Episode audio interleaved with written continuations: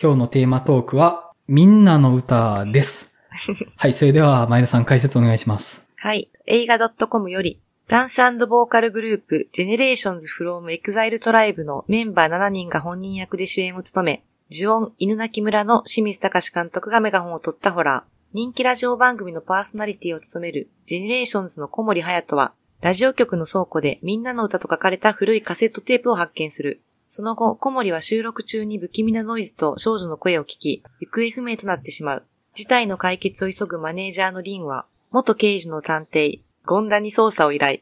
メンバーたちに話を聞くと、彼らもリハーサル中に少女の霊を見たという。やがて霊の正体は、サナという女子中学生であることが判明するが、彼女が奏でる呪いのメロディーによって恐怖の連鎖が引き起こされていく。 GENERATIONS のメンバー全員が本人役を演じ、彼らの活動の裏側や日常風景も織り交ぜながら描き出す。マネージャーリン役で早見あかり、探偵、ゴンダ役でマキタスポーツが共演。はい。それでは内容に触れる話入っていきたいと思いますので、ネタバレ気にされる方がいらっしゃったらぜひ見てから聞いていただけたらと思います。はい。それでは、サリの感想、前田さんいかがでした？うーん。いや、近年の、まあ、清水隆作品、まあ、特にあの直近の機械島はい。はい。と比較すると、だいぶちゃんと作られてて、よかった。なっていうはい。面もあるんですけど、はい。まあ、そんなベタ褒めできるほどでもないかなっていうのが正直なところかなとは思います。うん。まあでも、劇場で見て楽しめました。隣の女子二人がすごく怖がってて、いいなって思いながら。いいですね、それ。うんいいですうね。んはい、そういうのも含めて劇場で見楽しめた作品ではありました。はい。では、マリオンさんいかがでした？はい。えっと、そうですね。清水隆の映画は、まあ、順はめっちゃもうもちろん怖くて、めちゃくちゃ素晴らしいなって思ってるんですけど。で、最近のあの、村シリーズですか？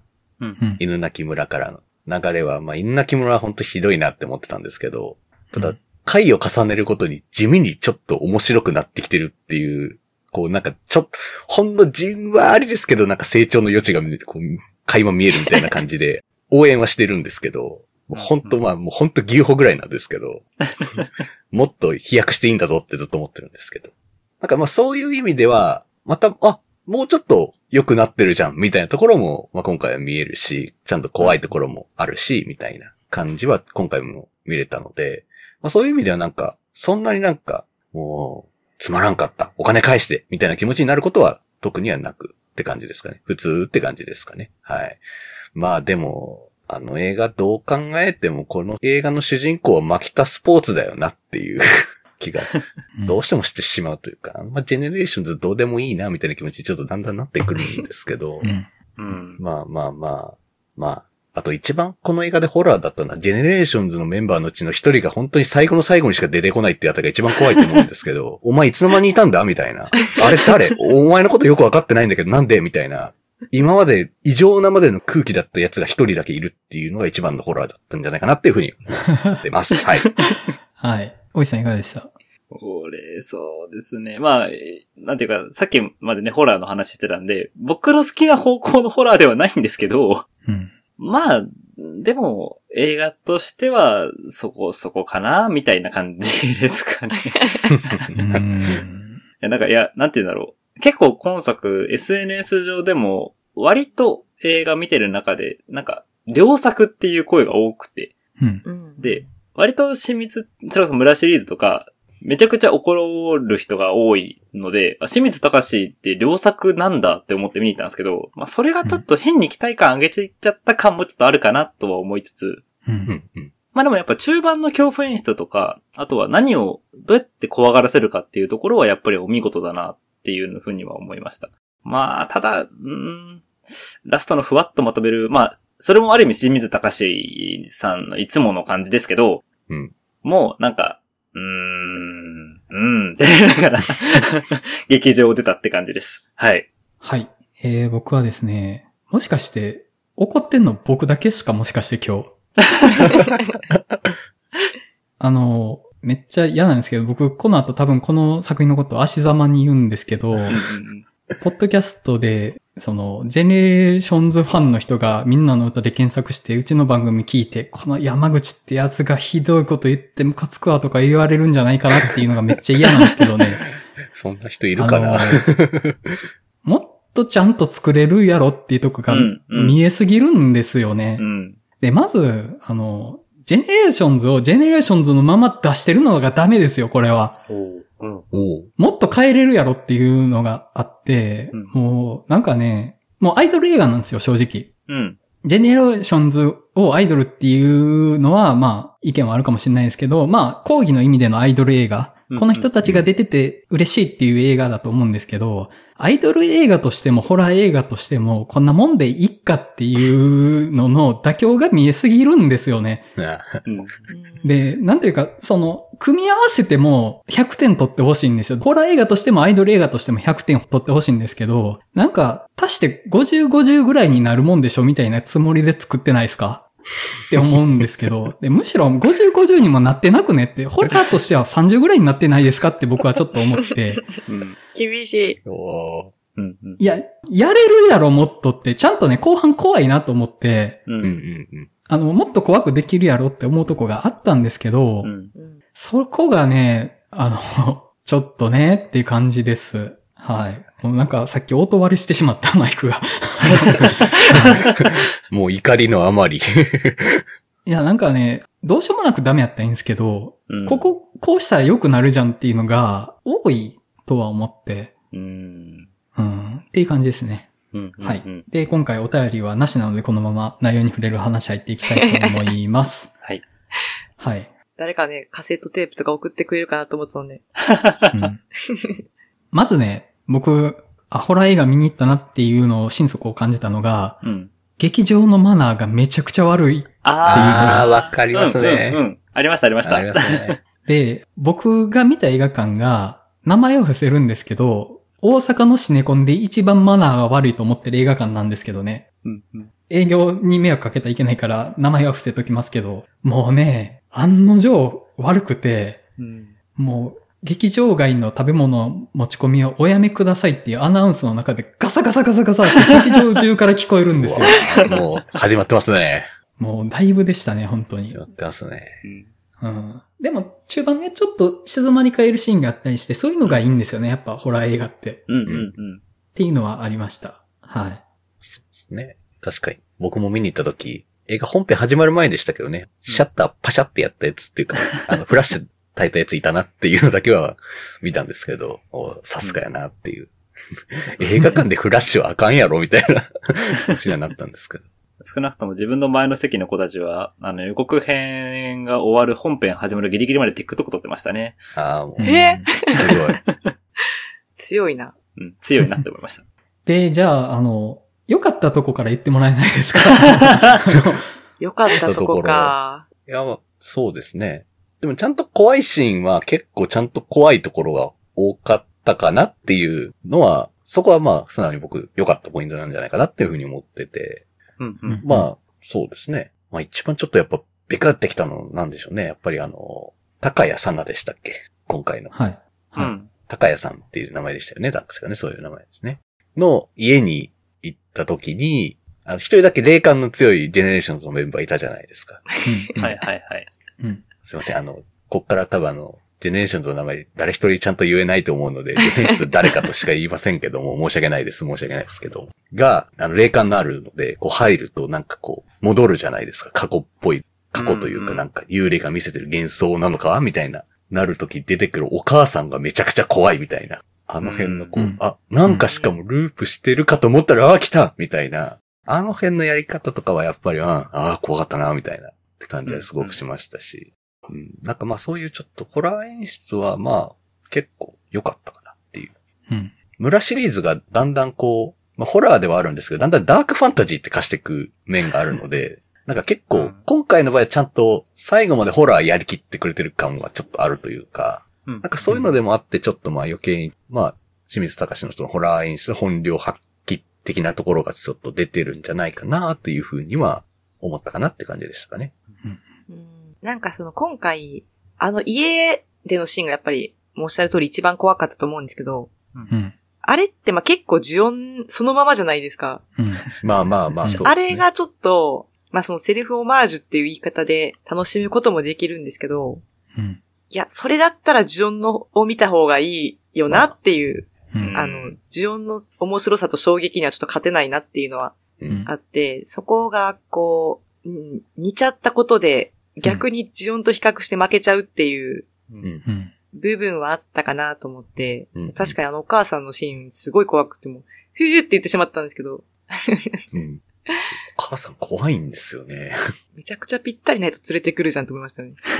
ちょ役者さんすごい、すごい逸材を見つけてきたなって思いましたけど。そうなんですよ。あの、としおくんとかも、ね。いや、としおくんが一体その、妊娠してた時の子なのか違うのかも全然全部わかんないとと思って。うん。うん。ふわっとしま雑でしたたね、そこ。そう。しかもあそこまでするんだったらもう白くしといてよと思って。そこまでやっちゃなんで面白くないんだって思って。もう寄せすぎですよね、もちろん。やっちゃうから。まあ、俊雄って言ってる時点で寄せすぎなんですけどね。まあもうそうそう。そう寄せすぎですよ。いや、この映画ちょっと語っちゃうとその、確か悪いとこしか出てこないはあるんですけど、うん。なんか惜しいなって思ったのが、うん、うん、うん。まあ主人公は今回ジェネレーションズということで、うん。男性ばっかりが主人公のホラー映画ってなかなかないと思うんですよね。あーそうそうそう。それは思った。確かにね。そこを貴重ですそれは活かして欲しかったなっていう。うん。うん確かに。うん。うん。しかもその屈強な、屈強なっていうか、うんうん。その、イケてるマッチョな方たち、まあ身体能力もきっと高いだろうん。う、メンツが揃ってるので、なんかそれを活かしたものを撮って欲しかったなっていう気持ちはあって、うん。確かに。なんかだから私今回、このメンバーでやるとしたら、うん清水隆じゃなくて白石浩二だったかなとは思ったんですよね。おもしかし。て。なんかその、あ身体性というか物理的なものを活かす演出って言ったら、ちょっとそっちだったんじゃないかなって、うん。うん。ーちょっ。と思ったりもしました。なるほど。確かに、白石監督だったら、あの、よっしゃやるぞって言って、あの、戦いに行く感じで、彼らそうにやってなんか物理みたいですよね。的なできそうですもんね。バトルが見れたかなと思うんですけど、うん。うんうんそれが王道なホラー演出で行く、行くのにちょっとジェネレーションと活かしきれてないかなっていううん。のがあって、あの、関口メンディーさん、うん。唯一認識してる、うん。関口メンディーのところにこう、サナうん。最初、年男だったのに急にサナが飛びかかってくるうん。シーンとかも、メンディーなら抱きかかえれるだろうっていう安心感でしかないっていうか、そうですね。なんかその、そういう、せっかく怖いシーンなんだけど、ちょっと活かし方が下手かなっていうのは思いました。うんメンバーの。う。うんん。そうですね。せっかくだったら、どうせその、もう、ちゃんとホラーでやるんだったら、もうあんな屈強な男たちがもうめっちゃビビり倒すぐらいの怖いものを見せてほしいですよね、やっぱりね。うん。うん。うん。そうなんですよ。うん。なんかその辺が、ジェーン・ドゥの解剖ってうん。見られたことありますか、僕は見ジェーン・てないです。ドゥの解剖って、お父さんと息子なんですよね。うん恐怖体験をする主人公が。うんだからなんか、あの映画すごい怖くて面白いんですけど、えうんそう、なんかその、ホラー映画主人公男性っていうパターンがあんまり多くないので、うん。しかも男性だけっていう。うんまあ、今回あの、マネージャーの子とかもいましたけど、うん一応メインはジェネレーションっていうことだったんで、うーん、そこなん、しかもさ、その、マキタスポーツの絡ませ方よと思って。てかもう、さっきから山口さんが、もう、サナより怖い顔して、見てくれ。僕は今、剣に回ってます。あの、どこで刀抜いたらいいかっていうのを、剣に回ってます。もうなんか、途中からいいことはだんだんなくなってきた感がありますけども。そうなんだよな。うん。うん。そうなんですね。あの、悪いとは思わないんですけど、惜しいなっていううんのがちょっと散見されて、うん。あとさ、最近の、最近のっていうか、カセットテープっていうアイテム、うんうんはいうん。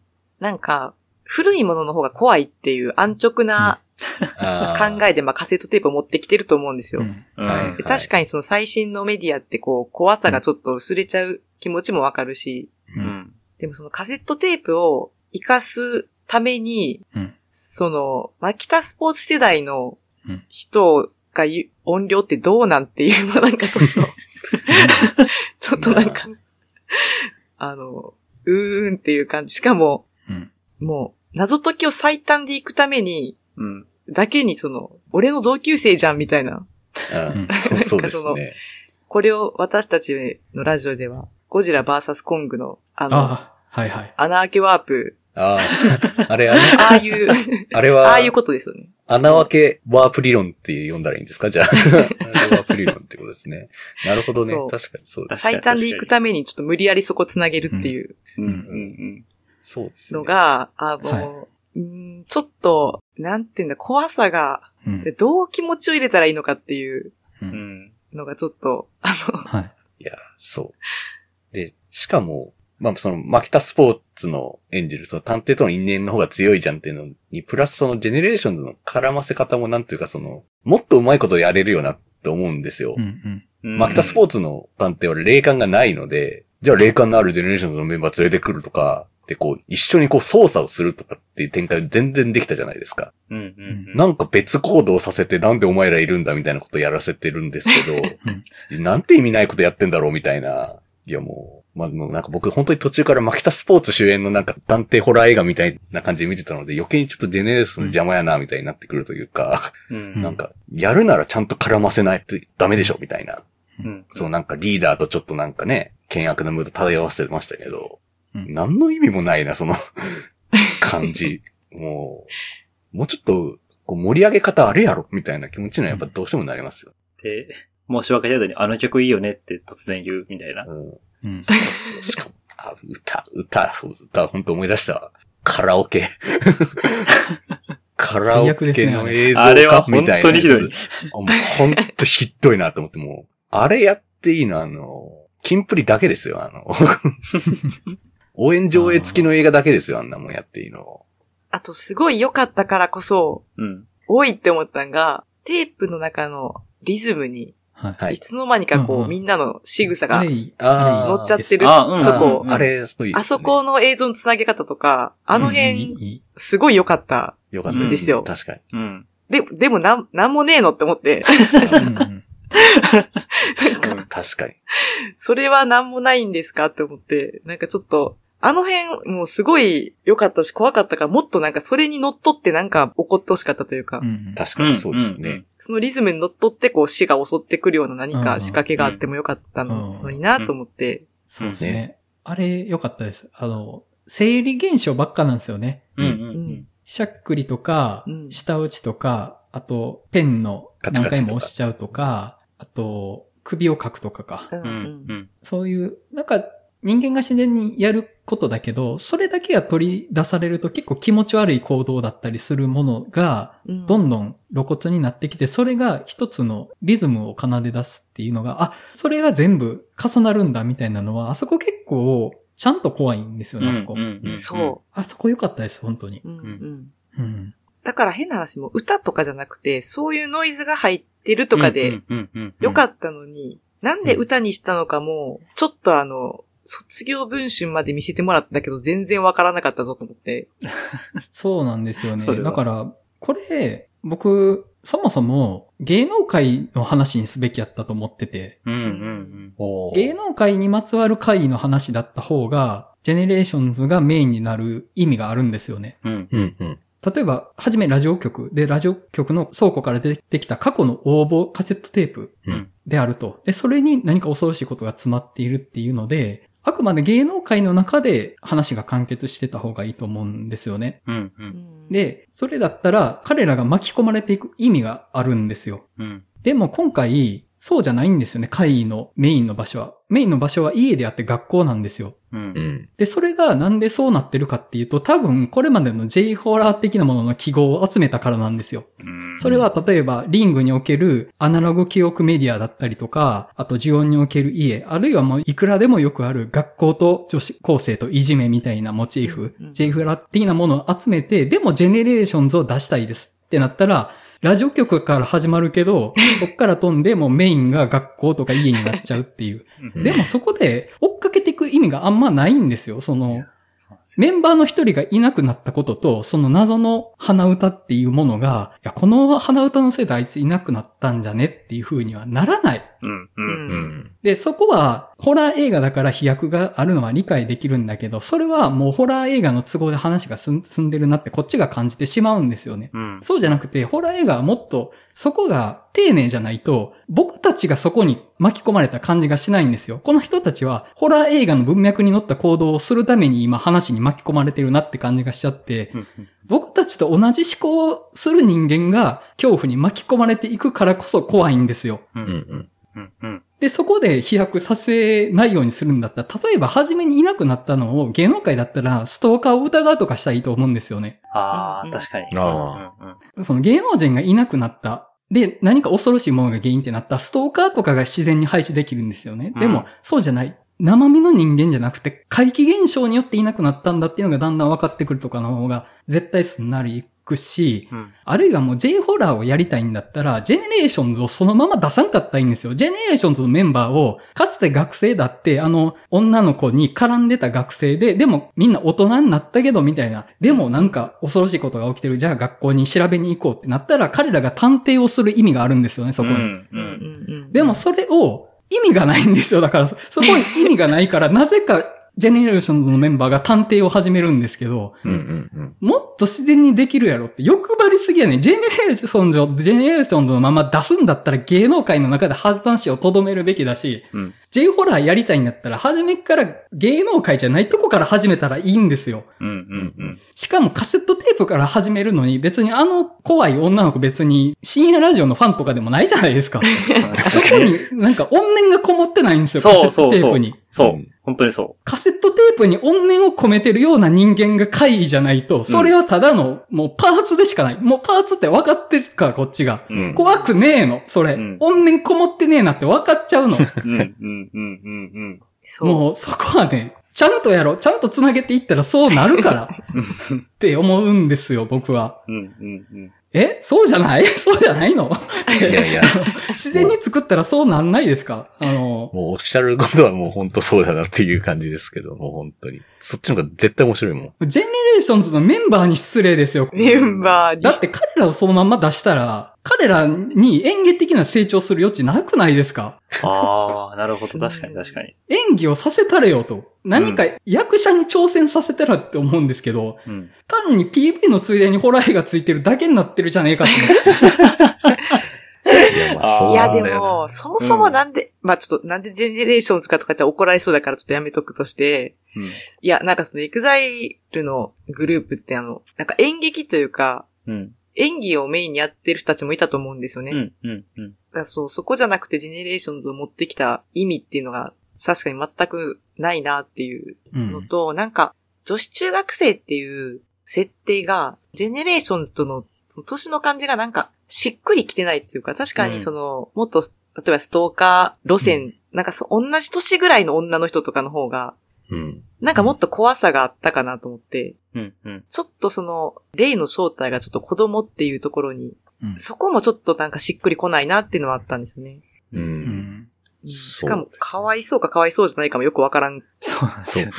結からん局そうなんだよな。今回、その怨念となる高谷さんのやりたいことみたいなのとか、その何をもって何がしたいのかっていうことうん。それで何を解決したらこの会は止まるのみたいな、うんその理由付けっていうんですか理屈っていうのが、もう本当に意味わかんないというか、ふわっとマジで終わるんですよね、本当に。そうなんですよ。文字通り寄り添って終わるっていう、うんなアホなっていう。な、アホなって感じなんですよえ、ね。なんか、どうやって終わりましたっけ？あの、ねあれですよ、マネージャーの早見あかりさんが、なぜか、向こうの世界に行き、物理的に寄り添って終わるという、っていう。あのスライダーでドアのそうそうスライダガタガタガタガタって。あれは何の解決になるのっていう感じがめちゃくちゃするというか、ー。うんいやいや、来たからなんやねんって感じじゃないですか、音量側からしたら。うん。あと、マネージャーの彼女に、サナをうん。助けるだけのドラマがいりませんか？うん。うんドラマがなくないですか？うんないです、ないです。ない。いや、確かに。もっと言うなら因縁がいりませんか？そうですねそうなんです。よ。因縁マジないな。なんか、それならマキタスポーツでそうそうそういいじゃんってなります確かにそうそうそう。その方がいいんですよ。同級生なんだしさ、って思って。うん。うんうん。確かに一番因縁ないですよね。単に彼女がいい人であることしか彼女がサナを助ける理由がないんですよね。うん。だから、あの、話として面白くないんですよ。あそこの行動に。そう。しかもそもそもなんですけど、なんかそのサナのキャラクターって、多分どっちかというと、かわいそうな子とかじゃなくて、うん、うん。うんやっぱりどこかおかしい、そうそうですね。あの、いじめられてるからそうなってるとかじゃなくて、うん。もともと、なんかどっか、こう、変なところがあって、だからうん同級生とか、こう、母親までもが、ちょっとこう、距離を置いてしまうような子だっていう設定だと思うんですよね。はい。うん、うん。それに寄り添ったらなんか成仏しましたみたいなの、どういうことなんだと思って。理屈が通ってないですよね、そう。本うん。当に。その、まあ、彼女の、いわゆるサイコパス的なうん。う。うんん側面って、僕、大落ちにすべきやと思うんですよね。うん。はいはいああ、確かにそうですね。んだからもう全部が終わりました。彼女は成仏しました。不幸で、恨みで、恐ろしいものになってしまった彼女も、マネージャーの献身的な愛によって成仏して、一見落着ちゃんちゃん。いや、でも、マキタスポーツが調べていって、あの、そこで逆再生すべきですよね。ああ、そうそうそこで B 面ですよあじゃあね。そこで B 面を再生すべきなんですよ。うんで怖っもう怖い。それ怖い。そうしたら、何年何月何日、猫。え、じゃあこいつは不幸なのではなく、そもそも命を集めることそのものが目的だったっていうのが最後で分かって、うん。 GENERATIONS のライブの会場にう、ん。うんサナがいる、終わり、じゃないですか？それ素晴らしいめちゃくちゃ怖いわ。本当あの、まあ、今回もその、なんていうんですか？一応最後こう、 GENERATIONS のライブに高谷さんがいて、しかもみんな観客も鼻歌歌ってるっていう、あ、まだ生きてるみたいなというか、まだ怨霊がそこにいるみたいな、怖い匂わせみたいにして終わるじゃないですか。うん。うん。意味わかんないっすよね、本当ね、あれ。うん何が怖いのこれみたいに思いましたけど、確かに。うん確かになんかしかも、まあ、そう、山口さんが言ったパターンめっちゃいい、いいんですけど、うん結局はそれはそれちょっとリン組があるっていうか、ああ。そうですよ。なんか、だから、その、王道っていう言い方もできるっちゃできるけど、うん。もうさ、ここまでさ、ホラー映画撮る機会を、があるんだから、こうんう、全然違うことを挑戦してみてほしいなっていうのは、うん。うんうんうんそう、失敗するにしても、なんだこれっていうものをちょっと見せてほしかったなっていうのはありますね。うん。そうですね。意義ある失敗が見たいかもしれないですよね、せめて。例えばそういう意味で私は村シリーズは、うん。うん。あの、はって思ったけど、うんまあ、挑戦したなっては思うんですよ。う。うんん。でもちょっとそれがまたあの、まあ、散策終わって、機械島では、なんか結局村シリーズでやってた、ちょっと劣化版みたいになっちゃってたから、うん。うん。そこで、またちょっと違う切り口は見せてほしかったなっていう。まあもし本当にね王道なことやるんだったら、もうちょっと、それこそ役者の選定からうん。ちょっと違うだろうっていうのもありますし、うん ちょっとそんなことで怒られるかもしれんけど、やっぱその、怖いかどうかにやっぱ大きく関わってくると思うんで、その、うん。主人公のうん。誰がそうですね。イケイケ具合っていうのが、うん。そうですよね。うん。うん。なんかね、本気でめちゃめちゃ怖いホラー映画作ろうと思ったら、もう全編にわたって糸でガチガチにせんとダメやと思うんですよ。うん。うん。意味のないシーンにも意図があるっていうことをガッチガチにするし、ストーリーラインにも因縁を作るんだったら因縁をちゃんと一本筋を通すし、いや、その因縁とかじゃなくてひたすら不条理なものに巻き込まれるんだったら逆に全く関係ないうん。他者としてとことん描き切る必要がある。うん。うん。例えばそれって、あの、ハロウィンのマイケルとか、うん。悪魔の生贄のレザーフェイスとか、本当になんかよくわかんねえ巻き込んでくるやつみたいな感じだったりとかすると思うんですけど、あるいはもう因縁でガチガチなのも、それはそれで怖いと思うんですけど、正直、化学反応を起こしてない足し算が行われている映画に見える。うん。うん。で、材料がそのままゴツゴツと残ってて、別にそれは、そこまで面白さにも怖さにも寄与してない。一個一個のパーツは怖いなっていう部分はあるけど、それが全体に寄与してないなっていう風に見えるんです、僕は。うん。うん。うん。あともう一個大問題というかもったいないなと思ってるとこがあって、あの、 GENERATIONS を GENERATIONS のまま出してることによって生まれてる弊害なんですけど、うん人が死になさすぎませんか？そうなんですよね。ああ。誰か死にましたっけ？大人向けでホラーでメインの登場人物誰も知らないなんてホラーあるんですか？確かに。確かに。ちゃんとみんな生かされて帰ってきますもんね。あの、まあ行方不明になった人。しかもどこに、どこにいたんですかみたいな感じで帰ってきましたよそうね。そう確かに。それはあるんですよね。うん。なんかね、惨殺シーンがないから、みんな雲隠れというか神隠しみたいに消えるじゃないですか。うん。うん。え、なんでここまで残虐シーンを減らすんだろうなと思ってたら、みんなが生きて帰ってくるためだったっていうのが、まあ、なんとなく途中からうん。うっすらとは感づくんですけど、もうね、映画学校の階段かよと思って。ジュブナイルホラーかよって。ジュブナイルホラーみんなが帰ってくるって。うん。確かに。そう、そうですね。眠りから目覚めたみたいな感じで帰ってきましたそね。うそう。ちょっと怖い思いしたな、ぐらいで言われちゃいますもんね。うん。学校の怪談とかメインの登場人物、血だらけで死ぬとかじゃなくて、うんなんか、さらわれていなくなって、でも、みんなここに集まってましたみたいな感じでみんな一緒に帰ろうみたいなのだったと思うんですけど、うんあの、大人は殺そう。殺してこっていや、確かにそうですよね。うん。で、 GENERATIONS を殺すのに問題があるんだったら、ジェネレーションズを GENERATIONS じゃない役としてやったらいいんですよ。うん。うん。そうしたら殺してもおかしくないから。うん。ああ、まあ、僕そういえば一個思い出したのが、アイドルがそのままの役で出てる作品って、古畑任三郎の SMAP 回を思い出したんですけど、ああ。あーおーそんなんあるんですか？あるんありですよ。ますね。うんえ SMAP として出てて犯人なんですよ、それうん。もちー、ろん。犯人？犯人が SMAP なんですよ、それ。ネタバレしてる。いや、古畑任三郎ってそういうやつだから。最初から犯人分かってるやつだから。え、そうなの？そうで知らなかっすよ。そうですよ。た。知らんかっ古た。畑任三郎はそういう探偵シリーズなので、なので、まあ、ちゃんと本人としてるけど、まあ、設定はずらしてるんですよ。うん。ちゃんとなんか。劇中の設定はなんか、 SMAP は同じ孤児院の出身で、みたいな、なんかそういうフィクションとしての設定とかあるんですけど、うんまあちょっとずらしてるっていうぐらいなんですけど、でもこれでもミンナのウタにおける GENERATIONS もそれぐらいできるよね、みたいな感じには思うんですよね。やっぱりその、うんうん別にその、 GENERATIONS だからのメンバーが死ぬのは嫌だみたいなじゃなくて、いや、そこは確かにう、ん。ちゃんと一人ずつ、むごたらしい死に方をしようよ、みたいな。 SMAP はちゃんと犯人だったぞ、みたいな。うん。そういう覚悟はやっぱいるんじゃないですかねっていうのは、やっぱちょっと山口さんの話を聞いて思ってて、うん。こうせっかくなんか僕も初めてこう、何人か知ってる人というか、あ、この人見たことあるみたいな人はいるんですけど、 GENERATIONS のこと初めて僕結構知るきっかけというか、うんあ、こういうかっこいい人がいるんやみたいなきっかけになったんですけど、うん。もっとなんかね、間口広くしてもいいじゃん？そういうなんかそう、初めて、もうホラー映画しか見ないような人が、まあなんか GENERATIONS と初めて出会いましたみたいなうん。こときっかけになると思うので、なんかそこをきっかけにこの、なんかあそこのシーンのあいつ良かったな、みたいな風なのを、うんなんか僕らも言いたくなるようなうん映画にやっぱして欲しかったですよね。う。うんん。どうしてもなんか引っかかるのはなんか一人だけあの最後にしか出てこないっていうホラー演出とか、確かに。あれ一番怖かったですよね。あれが一番本当怖いしなとか、誰ってほんまに思いましたよね。ほんまお前いつ、お前メンバーな、え、今まで出てこんかったよな、みたいになる。しかも、ボーカルっていう割とメインのそう。ボーカルなのにで、一番目立つやつやんと思って。不思議って思いましたけど、うんとか、あと、片寄せさんでしたっけ？うん。あはいはい。あの、風呂場で消えるじゃないですか。うんああ、片寄せくんは、あれなんやな。体も、あの、頭も泡だらけにしてからシャワー浴びる派なんやなっていう謎の。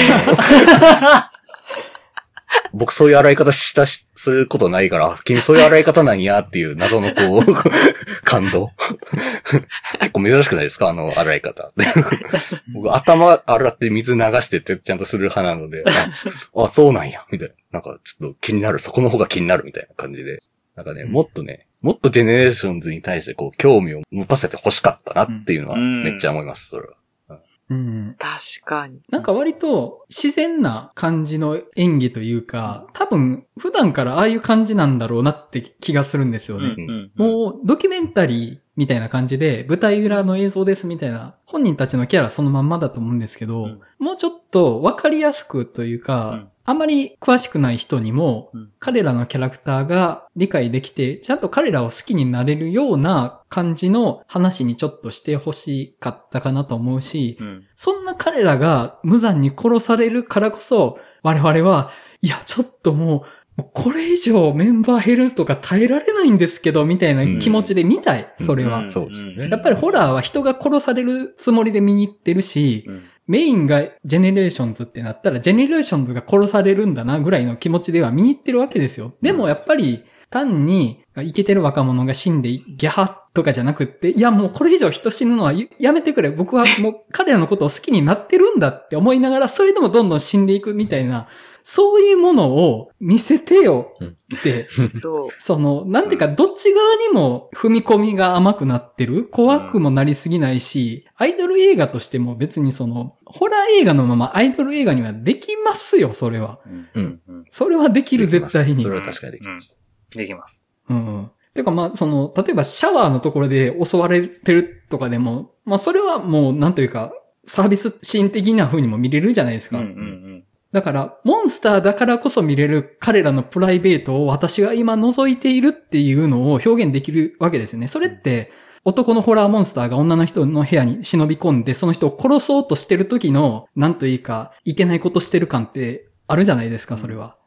うん人が見せない部分をホラーモンスターだけが見れるっていう。それを本作でもできたと思うんですよね。男性アイドルの普段見せないところを覗きに行ってそれを殺す。で、我々はそれ良くないなと思いつつ、その何かを覗いていることを楽しんでいるっていう。そういうホラーのアンビバレントだけど、ちょっと魅惑的な感情を掘り起こして欲しかったんですよ、僕は。うんううんんもっとやれたやろって。うん。確かにもっとやれた。うん絶対やれたはず。うん。まあちょっとな、なんかやっぱ、心霊にするのがちょっとま、やっぱりミス、まあ心霊でもいいんですけど、その、うんああいう感じのし、なんか、心霊じゃなく、例えば、そのメンバーの一人が完全に取り憑かれてしまってるんだけど、それがわかんなくて、うんうん。うんちょっと人狼的なう。うん。ん感じになってるとか、うん。まあそれだったらすごいもっと一人一人がうん。メンバーとの関わりも見せられたと思うし、そうですね。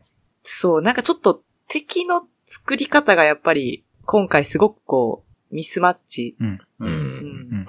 でも私結構ね、そのストーカーいいなと思って、うん。ストーカー的な心霊でもいいんですけど、うん。すごいこう、それこそ昔、まあジェネレーションじゃなくても、誰かのファンだった人うん。うん。うん。うん。がずっとこう、どこまでもついてくるみたいなのって、うん。それってやっぱり成人男性でも怖いと思うんですよ。うんうんその怖さっていうのは。うん。なんかそういう攻め方でよかったのにな。なんで、ちょっと子供っていうのも、いや、本当にちょっと今回は合ってなかったなっていうう。うんんのがすごいあって、うん、成人女性の方がいいですよね。いい。うん。だから、普段から彼らが恐怖に感じてる可能性があるものの方がいいと思うんですけど、それってやっぱ過激なファンとかは恐ろしいうんうんうんじゃないですか。やっぱそれが、ホラーへと連続して繋がっていって、現実のストーカー的な恐怖から、オカルトの恐怖へとだんだん。飲み込まれていくみたいな感じとうんか、うん。それだとグラデーションが自然なんですよね。うん見たい。めっちゃ見たい。うん。芸能界から学校へジャンプするみたいな、そういう無理やりをしなくていいから、ううんんそう。学校とかちょっといらないっすよね。うんていうかね、ラジオ局の古い倉庫怖くないですか？そう、あれ怖かったんで怖かったすよ。いい設定と思って、最初。ねえ。怖かった、あれ。ああいうのあるのに、なんか記号に行きますよね。そうなんですよ。うん。家とか、うん。カセットテープとか、J ホラーっぽいものになっていくっていうのが、もうなんか、ちゃんと構築したら、もうちょっと贅肉が落とされていくはずだなって思っちゃううん。んですよ確かね。なんかその、清水隆監督を、ホラー演出に集中させるべきだと思うんですよね。う。うんんうん。だからうんもうちょっとその、脚本とかプロデュースを、もうちょっとちゃんとホラーのことが分かってる人でガチガチに固めた方がいいと思うん。うんうんう。で、その彼の才能をちゃんと引き出す人がいないと、うんうん。なんか最近すごいそう思ってきて、その監督が悪いというよりは、だってやっぱり毎回毎回怖いシーンはちゃんと怖いから、ううんそうですね。ん、なんか、それがすごいもったいないなと思っちゃって、う。うんん。いや、まあ監督がね、その、どこまで何をどうしたいっていうのはちょっとわかんないんですけど、いつも大体最近は脚本がこう二人いるんで、うんうん。うん。で、片方が監督なんで、ちょっとどういう風にこう分けてるのかわかんないんですけど、うんそこを、そこに入れてほしい。我々を。うん入れてほしい。途中で一回見せてくれたらもう、ちゃんと軌道修正しますやんって。でもね、映画作りって本当複雑回帰で、まあねなんか作ってる本人もなんでこうなってるんやろみたいなこといっぱいあるんやろなとは思っちゃうんですけど。うん確かにうんね確かにね。今回もいろいろ多分制約とかあったと思うんですよね。多うん分、そもそも多分このそう。企画って多分まあ、もう明らかに GENERATIONS側からやっぱ持ってきてる感じがするじゃないですか。うんこうあの、実際はどうかわからないですけど。うん。やっぱりまあ、どうしても第一は GENERATIONSみたいなうん。うん。感じでやっぱ企画としても映画としてもやっぱどうしてもなるじゃないですか。うんやっぱその中でなんかじゃあこう、まあ、ある種の雇われ仕事ではないですけど、まあ、自分らしさも出しつつ、なおかつクライアントの要望にも応えつつ、みたいうんなことをまあ、まあまあ、どんな映画でもそれあると思うんですけどね。その、いろいろ。うんうんあるとは思うんですけど、まあ、その中でもまあ、頑張ってはいるのかなとは思うんですけどね。うん。うんうん頑張ってないとは思わないんですけど、もっといいやつ見たいっすけどね。やっぱ、観客としてはう、んみたいなね。うちにはなりますね。はい。本当見ていくうちに、発注書こういう要件があったんだろうなっていうのがだんだん分かってきてる感じがあってうんなん。か、うん 企画書こうやったやろうな、みたいなね。わかり気がしてきますもんね。読んだことないのにね。うんジェネレーションのこの人はこんな感じで書いてください。こう書いてください。で、最後にライブシーンを入れてください。あとこの人は役者としては出ないので、ライブシーンだけ出してください。みたいな。役者としては出ないのでありなんていう。いやね、僕もびっくりして、ちょっと調べたんですよ。え、なんで出ない？いや、なんかその、そう、撮影時ちょうどなんかこう、怪我してたとか、あるじゃないですか。うん。どうしてもこう、やむにやまれぬ事情があってとか、なんかなって思ったら、あの、そもそも俳優業してないんで出ないってしか書いてなくって、おーそんなんありなみたいな。そんなんありなんや？って思って、すげえなっていう。面白いな。まあ、ツイッターで見ただけなんですけど、なんかもう、うん。やっぱ僕みたいな疑問を持つ人いるじゃないですか。あの、まあまあまあ門外観の人というか、まあ、います、います。で、やっぱ、ツイッターの流れとか見たら、あ、そもそも俳優業はしないっていう体の人、ええ体というか、まあそういう人なので、そういうもんっていうことらしくてう、んいや、ファンになりそそれはそれで、なんかもう僕は頑張って出ろよって感じはちょっとするんですけど、それかもう出さないのであれば、もうちょっと理由付けはいるやろっていう、う。確かに。うんてかその人が最初に失踪したことにしたらよかったのね。そう、失踪したとかでもいいし、彼だけずっとちょっと別ロケでというか、その、地方ロケずっと行ってるみたいなのとかでもいいと思うんですよ。それは。うんもうちょっといない理由はちゃんといない。それあのもそれだけど。まあ、それもそれでどうかと思いますけど、いないならいないなりの理由はいるだろうっていうことは確かだと思いますよ。うん。一人だけ地方ロケに行かされるボーカルって何ってのまあ、それもちょっとわからないです。僕ももっといい理由が思いつかないだけですけど、あの、おもろ。そう、もっとなんか理由付けはいるだろうっていう ことですよね。うん。うん。確かになうーん。うん。まあ事情はなんかあるとは思うんですけど、うん。僕はもっとやれたやろとは言いたいです。うんうん。うんなんかあの、君たちはお客じゃないって言われたので、うん。うん。ジェネレーションズのファンだけがお客なんで、ちょっと間違えて入っちゃいましたよねって、僕は聞こえた、それが。うん。で、それはやめてほしかったなって思って、お金払ったんで、ですね。お金払ってますっていう感じ。じです。はい。僕も同意です。でもなんか、ホラー映画とかについてああだこうだ言ってたら、うん。うん。なんか本当に作品に携わってみたくなる。あー。やっぱりその、恐怖を考えるってすごい難しくもあると思うんで、うん。うん。うん。だからそのさっき大石さんが勧めてた本はちょっと読んでみたいし、まあ文章とか映像とか音とかで怖がらせる手法ってまた違うと思う、思うけど、恐怖の本質的なところって変わらないとも思うんですよね。うん。うん。なんかそれを作ったものに対してはボロクソに言えるけど、それを自分が一から作れるかって言われたら、うん。うん。っていうことは、なんかちょっと挑戦してみたいなっていう気持ちにもなります。いつもこういう話してる。なんか、前田さんが作ったホラーはちょっと興味はありますよ。どういう方法で怖がらせてくるのか。いやー、なんか何が怖いかを考えないといけないです。本当にちゃんと。うん。うん。まあそうですね。まず怖いとは何かって小手先のことじゃなくてさ調べなきゃいけないですね。うん。うん。いや、それがその、あったんよ。フェイクドキュメンタリー Q には。ああ、そうですね。Q は確かに、そええそれが、すっごい羨ましかった。う。うん。で、うん、Q も多分めちゃくちゃ低予算で作られてるから、低予算ワンアイデアで作られてるので、ええそこを見ると確かにできないことはないんだろうなってちょっと思えてくるんですよねえ。そうアイデア次第では。うん。できないことはない。うん。ただ、そう考えたらやっぱりその、少ない人数で、まあこれってその何事もそうだと思うんですけど、うん。関わる人が少なければ少ないほどうまくいくのかなっていう気もしますよね。まあだから、それを清水隆が呪音の頃とかはきっとスタッフも少なくて低予算で、うん。やりたいことをやりたいようにやっていたからこそ、あの、奇跡的な怖さが生まれた可能性はあるので。うん。うん。あとやっぱりあの、私いつも高橋洋って呼んじゃうんですけど、ヒロシ。うん、うん、うん。はい。ああ。やっぱあの人がすごかったのかなっていうのもちょっと思って、まあ、もちろん清水隆も乗ってたんでしょうけど、うん。あの人がプロデューサーとしてすごかったのかなとかも思ったり。うんうんうーん。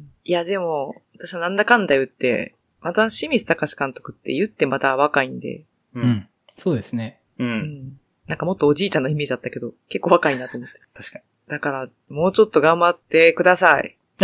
頑張ってください。毎回楽しみにしてるんで、一応。うんうんうん。なんだかんだ見に行ってやりますからね。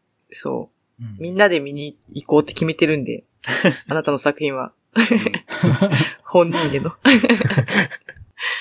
はい。じゃあ、まあ、そんな感じで終わっときましょうか。はい。はい。はい。はい。えー、次回どうしましょうかね。次回何やりますか？次回何があるかな？次回か。次回ちょっと難しいと思います。うーん。あーそうですね。確かに。次回か。なんかあの、確かにちょっと地味なややつしかないか。うん。なんか逆に今週末これ見に行こうってあるんですか？皆さん。今週末、まあ、福田村事件はちょっと見に行きたいなと思ってるんですけど。あ、うち。も、森達也監督なので、これ、全然知らんけど見に行こうとしてる。うん。結構役者さんも、なんていうか実力家が揃っていて、しかも東でも出てません。そうですよ。うんそうですよ。出てます。そうですね。っていうのもあるし、まあ、あとは、ウェス・アンダーソンの新作も、まあ、そっちあ僕今週一番末ですか？楽しみかも。アステロイドシティは楽しみだなーっていうのはありますけど、うんうん。まあでもウェス・アンダーソンの映画喋れることあるっけっていうのは、そうなんですよね。おしゃれかっこいいで終わるんですよね。終わるというか、ああ、今回も良かったなーで終わっちゃいそうだなーというのはあるので、完璧な世界観すぎて言葉がいらないっていうう。ん、そうだよな。あとあれか。狼の家は今週からもうあ関西見れるんじゃなかったっけ？狼の家は来週ですよ。あれなんかでも一周早まったらしいんですよ。え、そうなそうんなんですね。今週末ですよ。ですよね。だったら、そうなんぜひぜひ。そう。え？うん。マジ？確か早まったんですよ。なんかその人気を受けて、みたいな。うん。のをツイッターで見ましたよ。え、何を受けて？あ、その、人気。人人気、うん。人気を受けて。そうですね。東京の方の劇場結構ちっちゃいところでやってたんですけど、ほとんど満員で、そう。もう、それなのに、え、みんな一周ずつ、うん。まあ、3巻だけですけど、関西での上映予定、映画館3巻だけ、どこですか？シシネリーブル？シネリーブルです。はい。早まったみたいですよ。あ狼の家はちょっとこれはいろいろ喋っていろいろ解釈深めたいところもちょっとあったりはします。個人的にも。うんうん。見に行けるかなっていうのはちょっとまだわかんないんですけど、僕もね。ちょっと急に決まったので、僕もちょっと見たいけどっていうのはあります。シネリーブルのホームページのスケジュールめっちゃ見にくいですよね。見にくいです。うん。わかります。どこに飛んでいくんだっていう。そうですね。うん。まあ、来週じゃなくてもいいから、いつかやりたい案件ではありますね、狼の日は。うん。そうですね。それは、え、でも、狼の家は、はい。もし見れたら全員もし。見れたらでいいですか？ちょっと僕、時間怪しくて。ううんん。そうですね。うん結構時間がはい限られてますもんね。そうですよね。ちょっとそれがあるので、今回行った映画どれもちょっと見に行くの結構みんなが見に行けるから、ちょっとハードル高いやつが多いと思うんですよね。そう今なんですよ回出たやつね全部。うん。ちょっと狼の家暫定にして、うん、うん。ちょっと予備なんか DM で決めましょうか。あ、了解です。わかりました。はい。じゃあその感じでいきたいと思います。